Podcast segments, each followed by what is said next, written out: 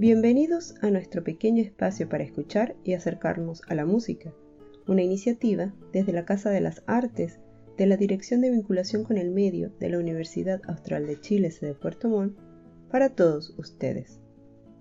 Narciso Yepes, extraordinario concertista de guitarra española, falleció un 3 de mayo en Murcia hace 25 años.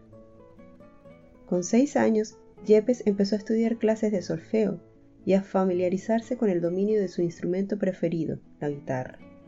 En 1964, Yepes creó su guitarra de 10 cuerdas, invento para conseguir mayor resonancia, sobre todo a la hora de tocar música barroca. Transcribió múltiples composiciones y es considerado en todo el mundo como un referente para los estudiantes de guitarra.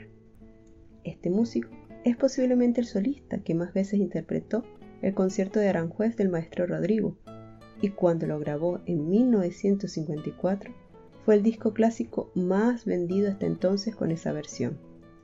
Ya considerado un instrumentista de prestigio, fue requerido por el director de cine francés René Clement para que se encargara de la banda sonora de su película Juegos Prohibidos, interpretando el tema llamado Romance Anónimo.